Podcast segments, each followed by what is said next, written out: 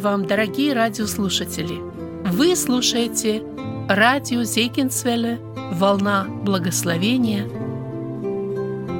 Сегодня мы продолжаем серию проповедей по посланию к евреям, говорит Андрей Павлович Чумакин, пастор Церкви Спасения. Мы продолжаем наше исследование послания евреям, и мы по-прежнему изучаем 12 главу послания евреям. И сегодня мы прочитаем несколько стихов 12 главы, э, начиная с 12 стиха. 12 глава послания евреев, э, с 12 стиха, и мы прочитаем до 17 стиха, и этот отрывок мы сегодня будем рассматривать. Итак, 12 глава с 12 стиха. «Итак, укрепите опустившиеся руки и ослабевшие колени, и ходите прямо ногами вашими, дабы хромлющее не совратилось, а лучше исправилось. Старайтесь иметь мир со всеми и святость, без которой никто не увидит Господа. Наблюдайте, чтобы кто не лишился благодати Божией, чтобы какой горький корень, возникнув, не причинил вреда, и чтобы им не осквернились многие. Чтобы не было между вами какого блудника или нечестивца, который бы, как Исав, за одну снеть отказался от своего первородства, ибо вы знаете, что после того он, желая наследовать благословение, был отвержен, не мог переменить мысли отца, хотя и просил о том со слезами. Вот этот отрывок э, мы можем назвать, так как здесь в 15 стихе и есть эта фраза, «как не лишиться благодати Божией». Э, мы знаем, что уже на протяжении 400 э, лет идет дискуссия, спор э, по вопросу, может ли потерять человек спасение. С одной стороны, позиция, которая называется кальвинизм, говорит о том, что это невозможно. С другой стороны, позиция, которая называется армянианская, говорит о том, что человек, возрожденный, верующий, тем не менее, он может духовно умереть если кальвинизм говорит, что это невозможно, потому что они утверждают, что человек избран и предопределен, он избран безусловно, и поэтому, если он безусловно избран, то нет и каких-то условий, чтобы он отпал. С другой стороны, армянианская позиция говорит о том, что Бог дал человеку свободную волю, и человек принимает решение, верою приходит к Богу, и поэтому он также на основании свободной воли он может стать отступником от веры. Вот в этом тексте, который мы будем рассматривать сегодня, мы будем касаться этого вопроса. Я думаю, что вот эта разница этих позиций, она зависит от самого понимания спасения. Что такое спасение? Как мы понимаем спасение? Как Библия говорит нам о спасении? Я хочу зачитать а, из нашего вероучения, в котором дано определение спасению, и так это определяется. Мы верим, что спасение – это акт любви Бога к человеку, освобождающий человека от рабства греха и смерти для вечной жизни и восстанавливающий взаимоотношения Бога с человеком через покаяние и веру в искупительную жертву Иисуса Христа. Вот в нашем определении, в нашем вероучении мы видим, что сказано, что спасение – это восстановление взаимоотношений. И если в спасенном состоянии человек имеет мир с Богом, он имеет правильные взаимоотношения с Богом, тогда мы понимаем, что эти взаимоотношения могут быть нарушены по какой-то причине. Взаимоотношения восстановлены, но если человек не сохраняет эти взаимоотношения, они могут быть нарушены, и тогда и произойдет то, о чем вот в этом тексте мы прочитали, лишение благодати Божией. Давайте вначале мы коснемся 13 стиха, и э, мы прочитали, здесь э, апостол Павел говорит, «Итак, укрепите опустившиеся руки и ослабевшие колени, и ходите прямо ногами вашими». А, что значат эти слова? Почему апостол Павел вот после такого большого отрывка, который мы рассматривали в прошлый раз, а вы помните, в прошлый раз, э, начало 12 главы, он говорил о наказании, он говорил о воспитании и о том, что если в жизни верующих людей проходят какие-то трудности, это Господь воспитывает. И даже если приходит наказание, Бог поступает как отец, Он заботится о своих детях. Он воспитывает для того, чтобы его дети могли понимать волю Отца, были послушными. И вот теперь, когда апостол Павел э, закончил эти рассуждения, он говорит, итак, он подводит итог И мы видим побуждение. Он говорит, итак, укрепите ваши опустившиеся руки и ослабевшие колени. Почему ему нужно говорить об этом? Почему он об этом рассуждает? А, я как-то читал, а, что в 1959 году а, в Филадельфии, вот вы видите эту фотографию, которую я поставил, в Филадельфии состоялся так называемый забег смерти. В это время, вот на этой дистанции, в этом соревновании участвовали четыре спортсмена. Два спортсмена представители Соединенных Штатов и два спортсмена из Советского Союза. И э, это было 10 тысяч метров, 10 километров расстояния, которое нужно было пробежать. И соревнование было в Филадельфии. Но проблемой было, что в то время, это было летнее время, температура воздуха в Филадельфии была 93 градуса Фаренгейта. 90% была влажность. Это было условия, в которых невозможно было проводить соревнования. И э, даже те, кто организовывали эти соревнования, они предлагали, чтобы отменить соревнования, потому что невозможно, э, чтобы эти соревнования продолжались. Но соревнования прошли. И эти четыре спортсмена, которые э, соревновались и бежали в эту жару при этой огромной влажности, 10 километров нужно было пробежать, три из них потеряли сознание – После этого один из них впал в клиническую смерть, и только один спортсмен, вот Александр Десятничников, который добежал, который все-таки достиг финиша. И потом, когда уже ему задавали вопросы, он, он сказал, что дистанцию всегда нужно добежать до конца. Я взял это как иллюстрацию, для того, чтобы мы поняли, почему апостол Павел, вот здесь, начиная с 12 стиха, почему он говорит вот такое побуждение – христианам. И мы, помните, мы говорили о том, что а, апостол Павел пишет это послание к евреям, которые уверовали в Иисуса Христа, к евреям, которые стояли в этой опасности отказаться от Иисуса Христа, свернуть с этого пути. И в начале 12 главы апостол Павел говорит, что нам необходимо проходить предлежащее нам поприще. И мы говорили, что в греческом языке это дистанция, это, это вот там, где бегут спортсмены. Павел говорит, нам нужно добежать до конца этой дистанции. И на, этом, на этой дистанции могут быть разные трудности. У, у евреев, которым писал апостол Павел, у них были гонения, у них были различные трудности, у них были искушения оставить истинную веру, сойти с этой дистанции. И поэтому апостол Павел, побуждая их, он говорит о том, что нужно добежать до конца – Нужно, нужно выдержать это, эту дистанцию и пробежать. И поэтому вот в этом тексте он говорит это ободрение, он говорит, итак, укрепите опустившиеся руки и ослабевшие колени и ходите прямо ногами вашими. Он поощряет, он побуждает, чтобы христиане не свернули с этой дистанции, чтобы они дошли до конца, чтобы, несмотря ни на что, они остались верными. И когда мы представляем себе вот спортсмена, вот по этой иллюстрации, который в такой ужасной жаре, при таких трудностях, ему нужно было добежать до конца. Мы представляем, что в этом состоянии первое руки опускаются, и мы знаем, что когда нужно бежать, когда спортсмены бегут, им нужно в ритме, они, они э, э руками размахивают, чтобы в ритме они могли двигаться. И когда усталость наваливается на человека, руки опускаются – мы видим, что дальше здесь а, а, апостол Павел говорит, что укрепите ослабевшие колени. Для спортсмена, который бежит, когда усталость, когда ноги а, уже не двигаются, апостол Павел говорит это по побуждение. Он говорит, укрепите э, э, ваши руки, укрепите ослабевшие колени. Нужно стоять прямо, и посмотрите, дальше он говорит, ходите прямо ногами вашими, дабы хромлющее не совратилось, а лучше исправилось.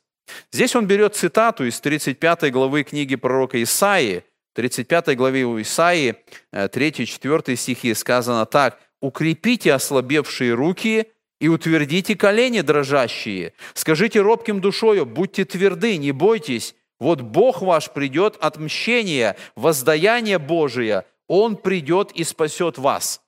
В этом тексте Исаия говорит э, к Израилю, который возвращался из плена, и они возвращались из этого плена и шли на Сион. Об этом Сионе Павел скажет в этой главе немножко позже. Он скажет о том, что мы не на горе Синай, а мы на горе Сион. Но вот э, в, это, в этом тексте апостол Павел побуждает, он говорит, ходите прямо ногами вашими.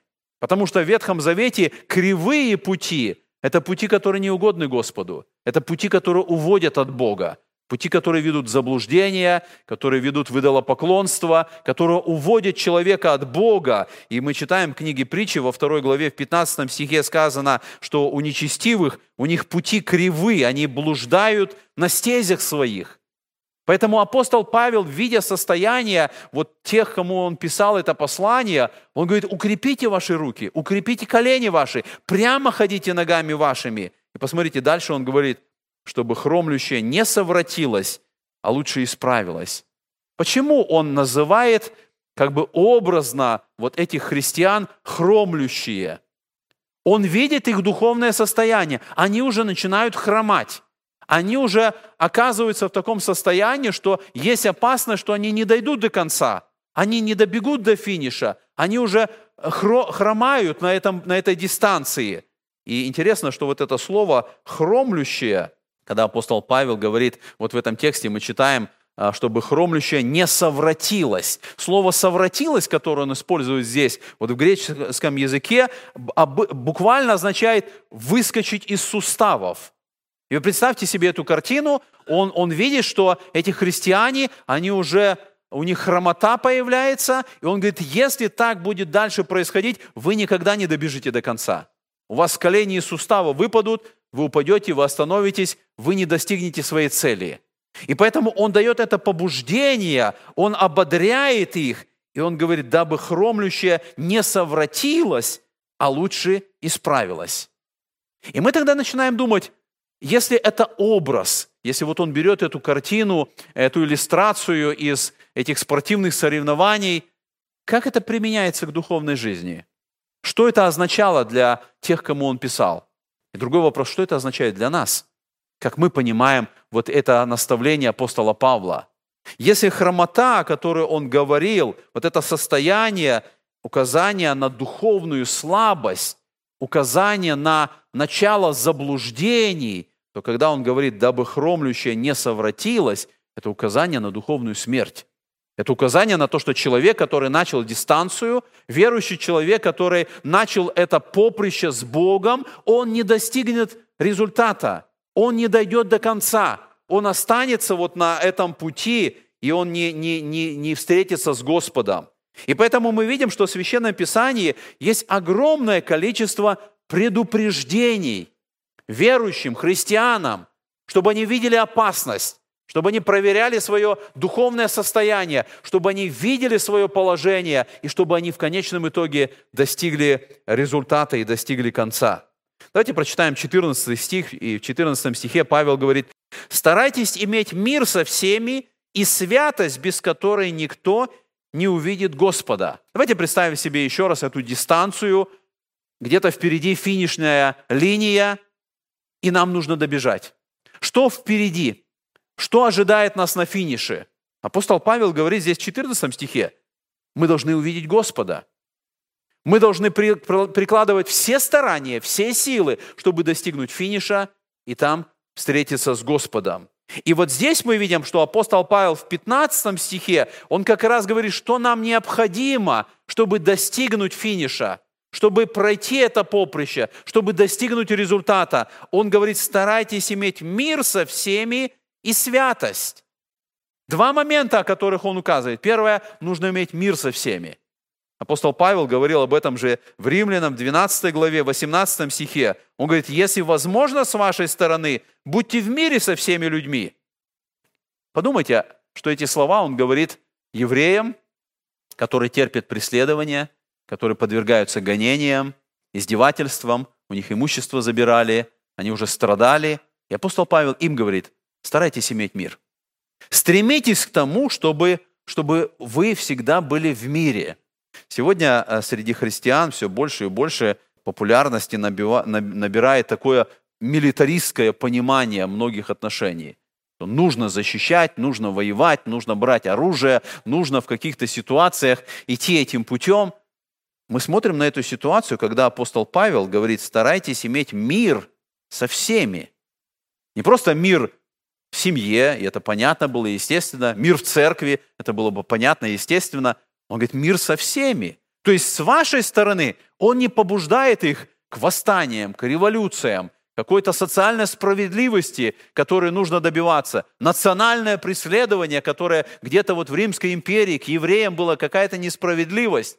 Апостол Павел в этой ситуации, когда они и так страдали, они и так были в гонениях, он им говорит, чтобы вам достигнуть финиша, чтобы вам достигнуть результата, старайтесь иметь мир со всеми. Будьте миролюбивыми, будьте миротворцами. Он говорит об этом, он побуждает христиан к этому. И второе, что он говорит, что вам нужно, он говорит, и святость. Святость, без которой никто не увидит Господа. Когда он говорит о святости, он не имеет в виду безгрешность. Он не имеет в виду, что вы должны достигнуть вот этого состояния, когда у вас уже полная безгрешность. Когда он говорит о святости, он говорит, что вам необходимо вести битву с грехом. Вам необходимо быть верными Богу. Святость – это не просто какое-то хорошее добавление к вере. Потому что часто христиане так начинают думать. Мы все верующие. Мы однажды пришли к Богу, мы покаялись, мы стали верующими, ну вот среди всех верующих есть некоторые, которые стремятся к святости. Святость – это не просто хорошее добавление. В этом тексте апостол Павел говорит, святость – это необходимое условие, чтобы достигнуть окончания, чтобы достигнуть финиша. Он говорит, старайтесь иметь мир и святость, потому что без святости вы не увидите Господа. Буквально вы не достигнете окончания вашего поприща. Настоящая святость, она начинается не с какого-то показа перед людьми, когда человек показывает, какой он святой, и все смотрят на него. Настоящая святость в Писании а, показана, она начинается с правильных отношений с Богом. Когда человек, который уверовал в Господа, имеющий веру, он стремится к святости, он правильно восстанавливает свои отношения с Богом, он ненавидит грех, он ведет борьбу с грехом, он стремится к святости. И Писание показывает, что это необходимое условие. Интересно, что в этом тексте мы видим, а, апостол Павел ставит вместе мир и святость. Почему это нужно вместе? Почему нужно стараться иметь мир и святость? Потому что если святость без мира, без стремления быть миролюбивым – тогда, скорее всего, это будет человеческая и показная святость.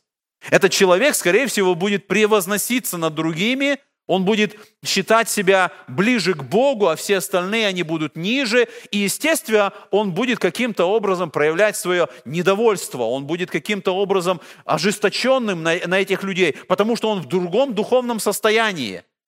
Апостол Павел говорит, настоящая святость, она всегда идет вместе с миром.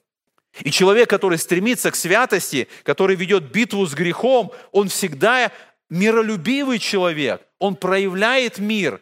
И апостол Павел показывает здесь, когда он соединяет вместе, и он говорит, и старайтесь иметь мир и святость. И мы видим, как результат этого, он говорит, тогда вы увидите Господа. Если у вас этого не будет, тогда вы не увидите Господа. И тогда будет вторая противоположность, о которой он скажет в следующем стихе. Тогда он говорит, вы лишитесь благодати Божией. То есть перед христианами есть только два, две цели, которые они могут достигнуть. Или увидеть Господа, когда они стремятся к этому, стремятся к миру, к святости, или если они лишатся благодати, и они не увидят Господа. Это вторая возможность, которая ожидает э, христиан.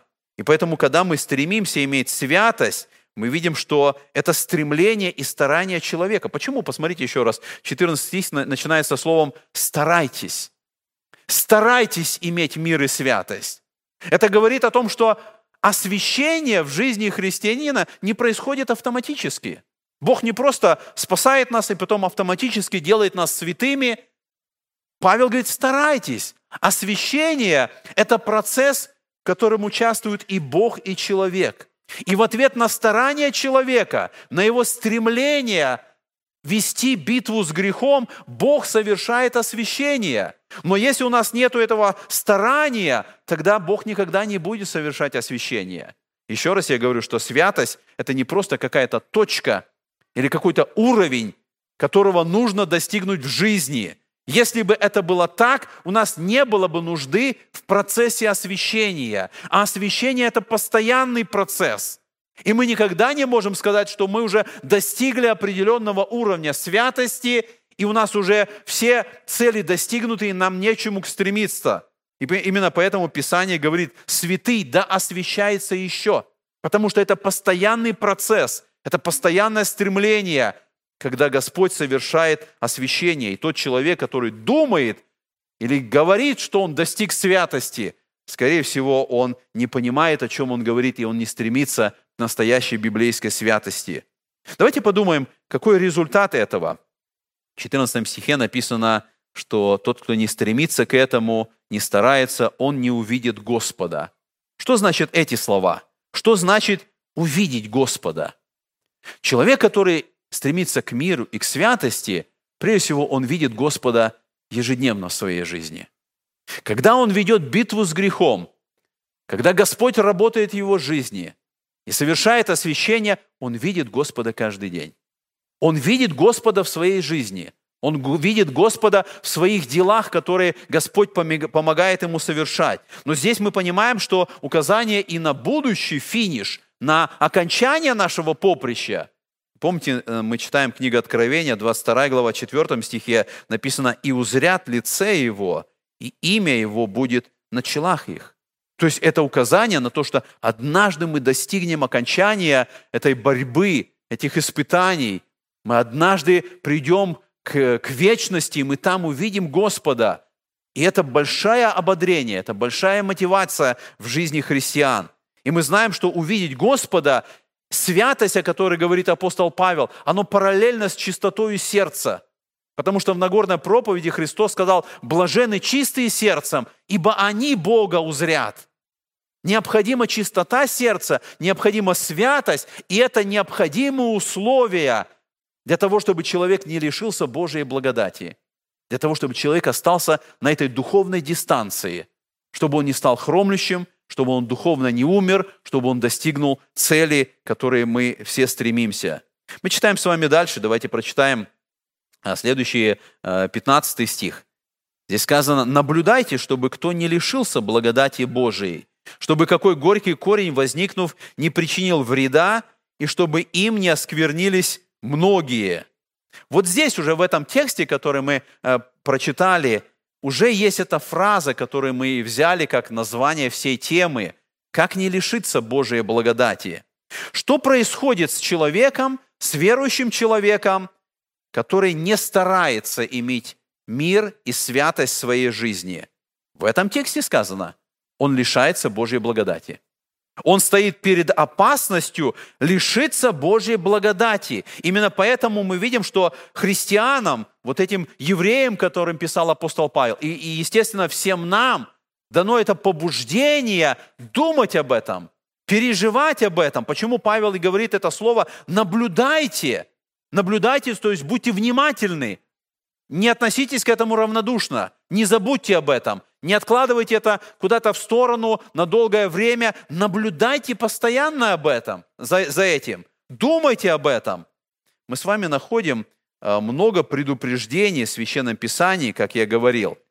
И э, давайте посмотрим, вот эту схему мы с вами уже как-то рассматривали, но поскольку здесь мы подошли к этому предупреждению, я хотел, чтобы мы еще раз как бы вернулись вот ко всем пяти предупреждениям, которые находятся в послании евреям. Мы с вами рассматривали вторую главу, в которой апостол Павел говорит, посему мы должны быть особо внимательны к слышанному, чтобы не отпасть. Это первое предупреждение, которое в послании евреям сказано. Если не будете внимательны к слышанному, к чему к слышанному? К Евангелию, к Слову Божьему.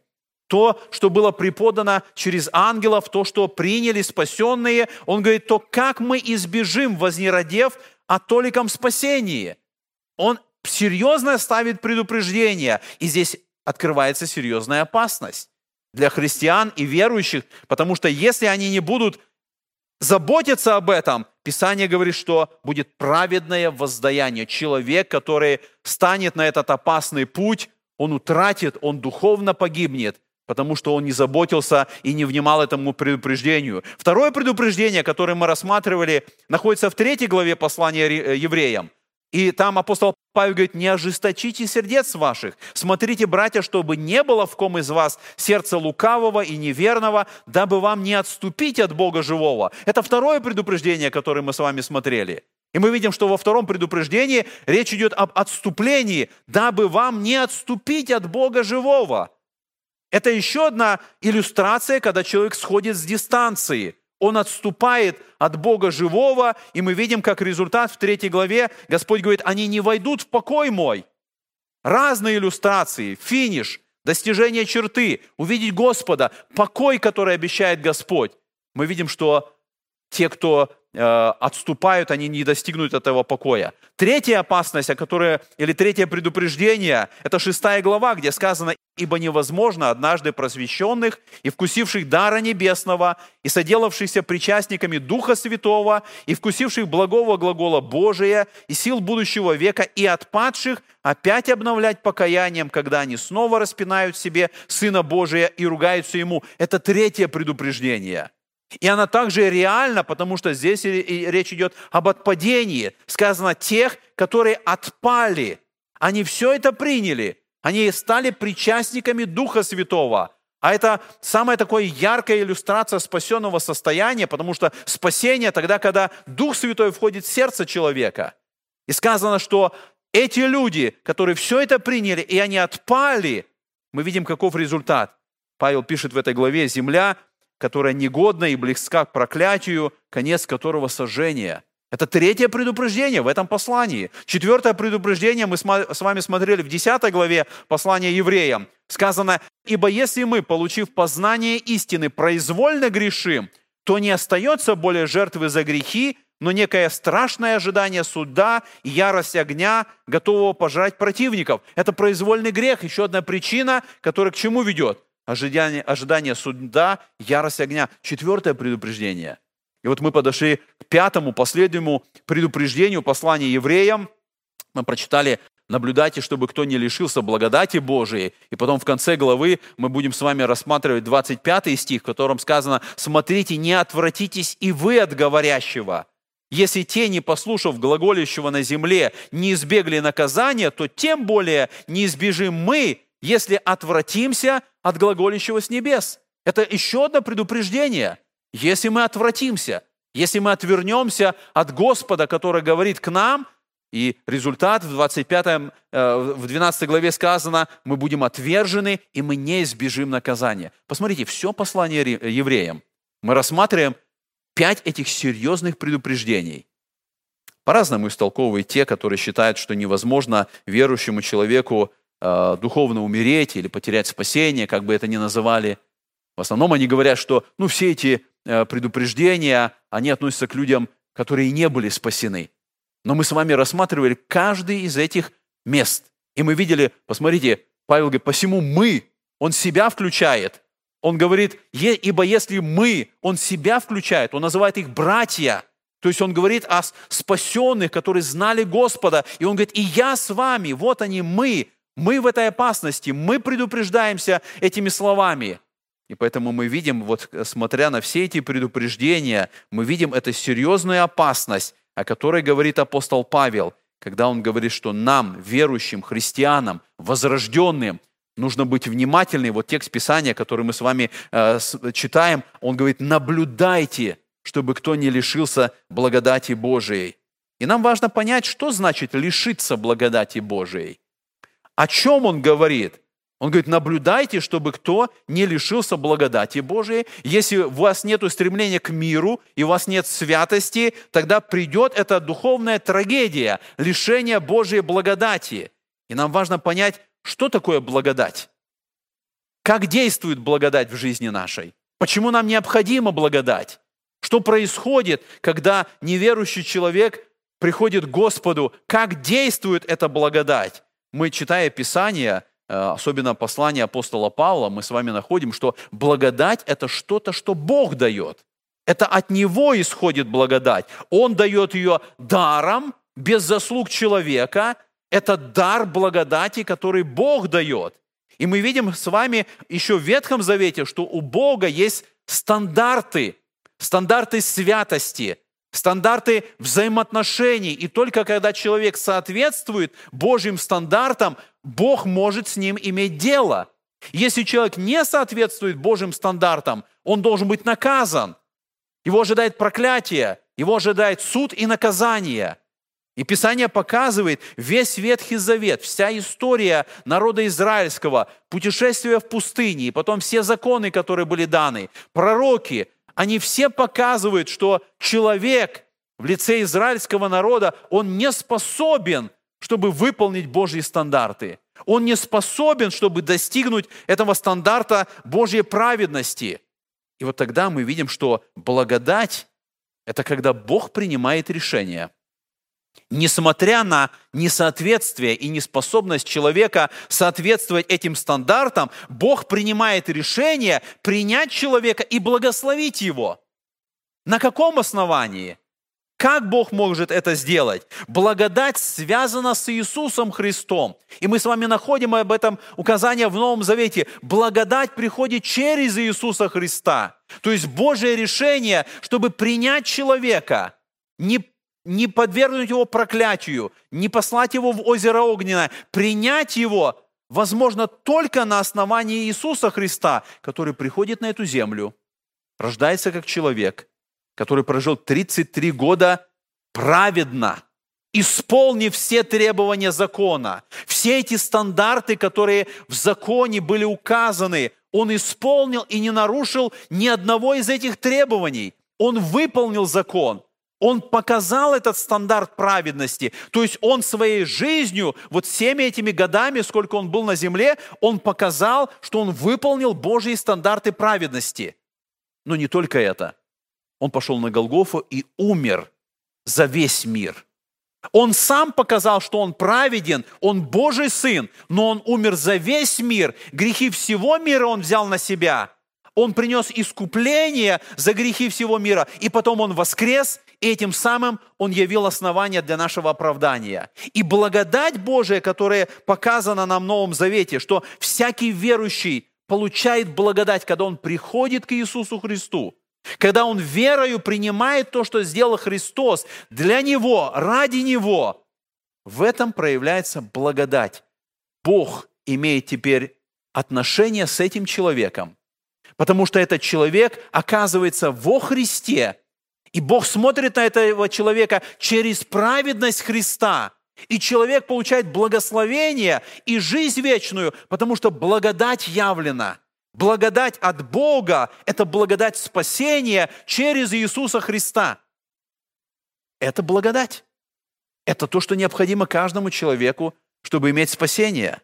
Мы читаем с вами во второй главе послания, э, послания Ефесинам, начиная с 4 стиха, так сказано, «Бог, богатый милостью, по своей великой любви, которую возлюбил нас, и нас, мертвых по преступлениям, оживотворился Христом, благодатью вы спасены, и воскресил с Ним, и посадил на небесах во Христе Иисусе, дабы явить в грядущих веках преизобильное богатство благодати Своей в благости к нам во Христе Иисусе. Ибо благодатью вы спасены через веру, и сие не от вас.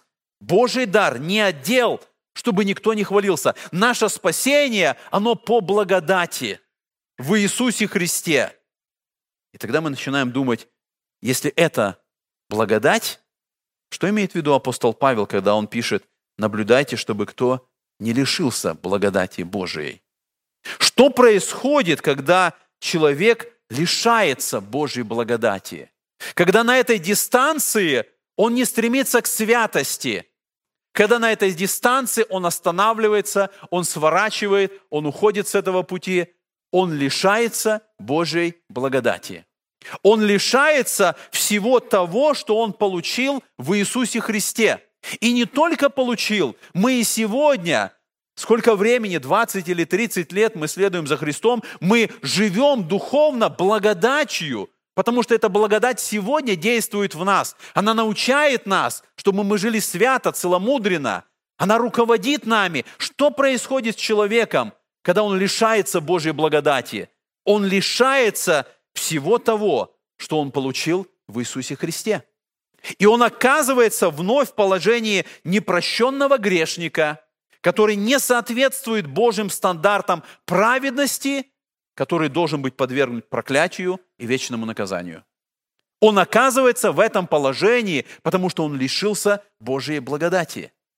И это серьезное предупреждение. И поэтому, когда мы смотрим вот на то, что говорит апостол Павел, когда он показывает вот все эти предупреждения, мы посмотрели с вами эти пять предупреждений, это серьезное предупреждение для каждого христианина. Это реальность, которая может произойти.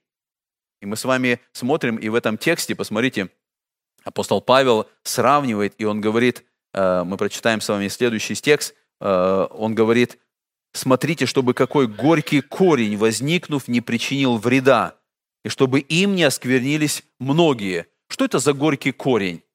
Почему он здесь, вот в этом тексте, а, сравнивает это с каким-то горьким корнем, который возникает и причиняет вред многим окружающим? Я думаю, апостол Павел здесь также э, цитирует или имеет указания на Ветхий Завет, потому что в 29 главе книги. Э, Второзакония так сказано, 29 глава Второзакония с 18 стиха. Моисей говорит, да не будет между вами мужчины или женщины, или рода, или колена, которых сердце уклонилось бы ныне от Господа Бога нашего, чтобы ходить служить богам тех народов. Да не будет между вами корня, произвращающего яд и полынь. Такого человека, который, услышав слова проклятия сего, похвалялся бы в сердце своем, говоря, «Я буду счастлив, несмотря на то, что буду ходить по произволу сердца моего». Посмотрите, в Ветхом Завете есть указание на этот горький корень. Человек, который отвращается от Бога, человек, который избирает других богов, он перестает служить Богу, и в своем сердце он говорит, я буду счастлив, когда буду ходить по произволу моего сердца. И Писание говорит, это горький корень, который производит, произвращает яд и полынь.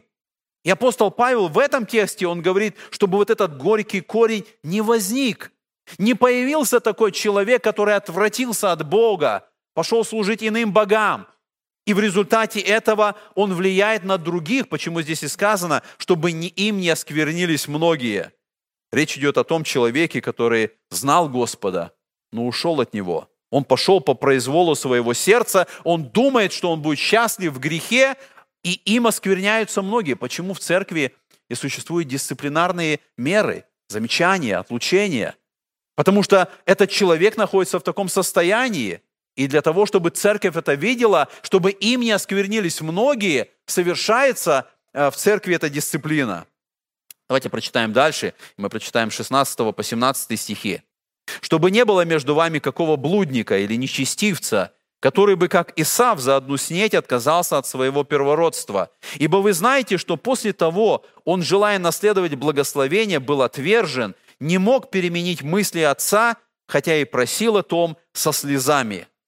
В этом тексте апостол Павел как бы показывает вот эту опасность от падения, опасность отступничества. И он говорит, чтобы не было между вами какого блудника или нечестивца. Он начинается с этого, с этого греха, и он показывает, как это проявляется в жизни человека, который сначала начинает хромать, он духовно начинает ослабевать, он останавливается на этом пути, он не ищет святости, он не ищет мира. Писание показывает, он начинает двигаться к греху. И поэтому здесь сказано, чтобы не было между вами блудника или нечестивца. Блуд – это грех, который ведет к потере благодати, который ведет к осквернению многих. И мы читаем 1 Коринфянам 6,18 сказано, «Бегайте блуда, всякий грех, какой делает человек, есть вне тела, а блудник грешит против собственного тела. И дальше вы помните, Павел говорит, наши, разве вы не знаете, что тела ваши – это храм Духа Святого? Он показывает, что мы должны признавать это, мы должны служить Богу, мы должны стремиться к святости. И поэтому всякое нечестие должно быть отвергнуто у христианина, который должен достигнуть окончания этого поприща. И мы видим, что дальше он берет пример Исава, чтобы больше э, объяснить что значит эта опасность лишения благодати? Мы видим, что он берет пример Исава. Исава, который продал первородство за одну снеть, то есть за одну порцию еды. Он отказался от своего первородства. Он потерял что-то особо важное за что-то совершенно неважное. Первородство, которое принадлежало ему по праву, он обменял за тарелку вот этой чечевичной похлебки. И это опять же иллюстрация. Христианин может потерять что-то особо важное, жизнь вечную, достижение неба. Он может потерять это завершение этого поприща за что-то ничтожное, за блуд, за нечестие, за греховный образ жизни, за то, что он думает, принесет ему, как вот этот грешник Ветхого Завета говорит, буду счастлив, когда буду ходить по произволу моего сердца. Почитаем 25 глава книги Бытие сказано, «И дал Иаков Исаву хлеба и кушание из чечевицы, и он ел и пил, и встал, и пошел, и пренебрег Исав первородство». Он пренебрег этим. То есть он не посчитал это за что-то важное, ценное. Он променял свое первородство. И вот мы думаем, как может произойти так, что человек верующий, возрожденный, он вдруг отказался от этого, он вдруг стал неверующим. Писание показывает, что вначале человек начинает пренебрегать спасением. Он начинает пренебрегать своим положением в Иисусе Христе. Он не начинает думать, что это что-то важное, ценное. Он начинает пренебрегать, и потом он променивает это на что-то абсолютно не имеющее никакого значения. Как Исав, он променял первородство на эту тарелку еды. Так и христианин, он променивает свое наследство, свое право, свое первородство на то, что предлагает ему этот мир, на то, что предлагает ему сатана. Мы думаем, что значило для Исава первородство? Насколько оно было важно для Исава?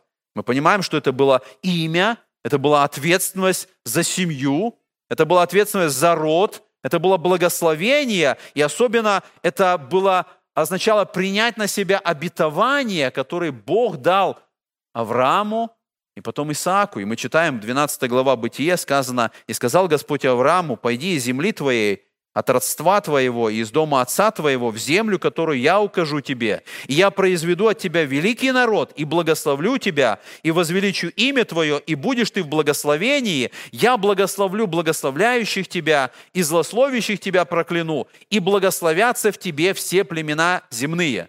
Ко времени Иакова и Исава эти обетования еще не исполнились.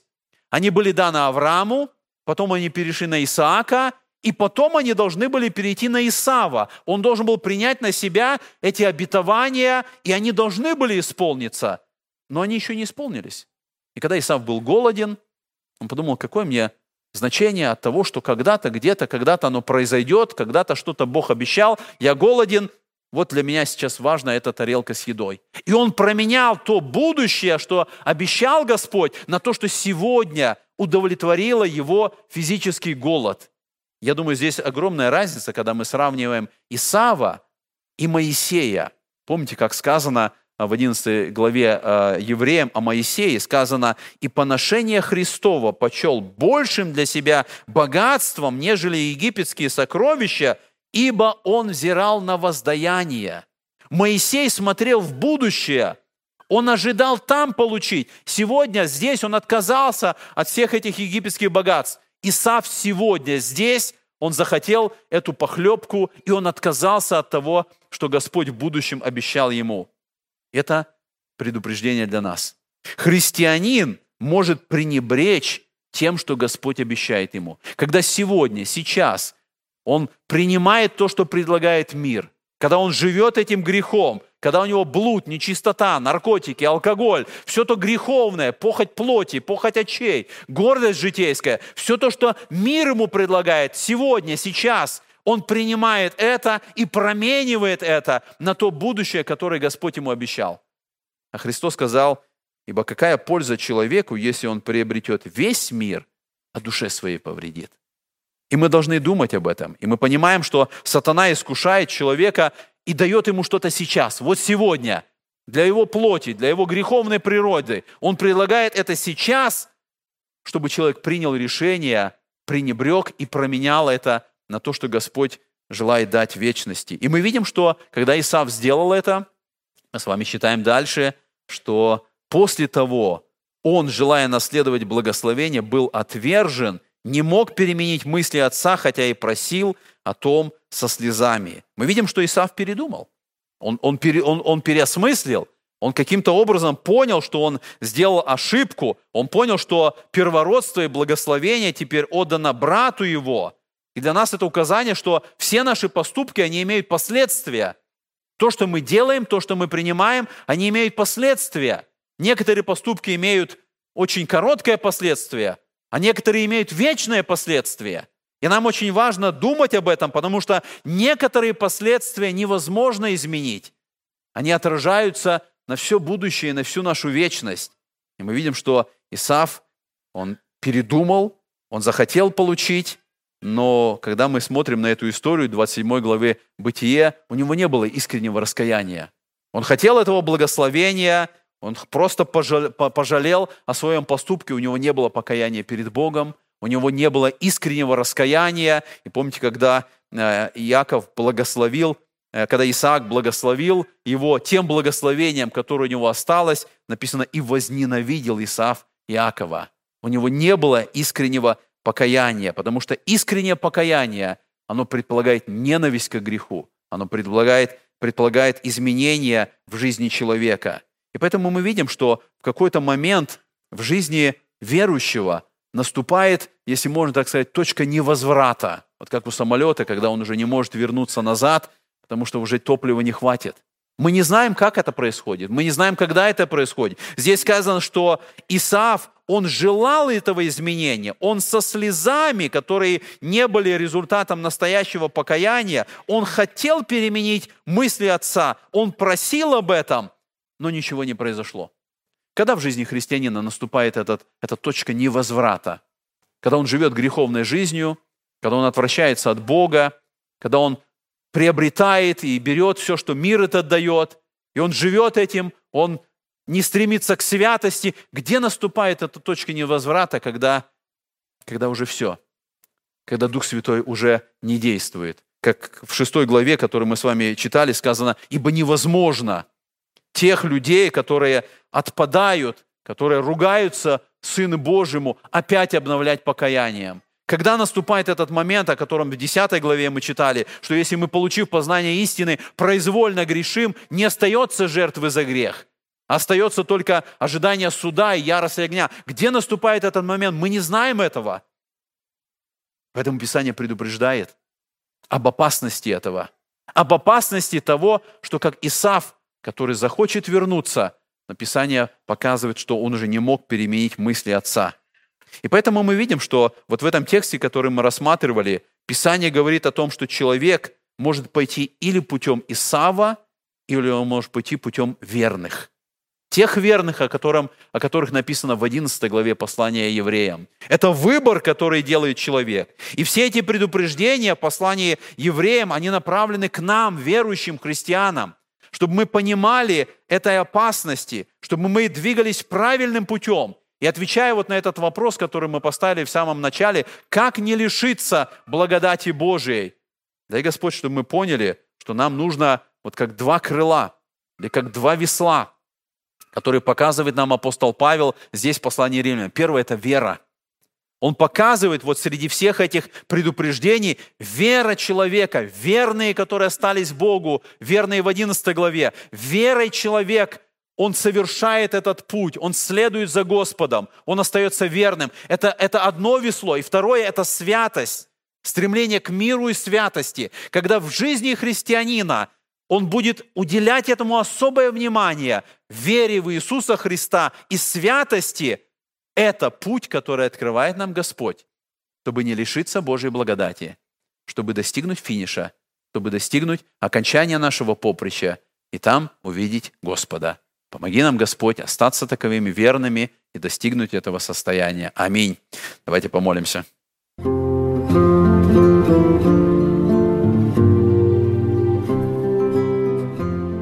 Эту проповедь вы можете еще раз прослушать в нашем приложении смартфона под русским флагом в передачах проповеди, а также на сайте Церкви Спасения salvationbaptistchurch.com.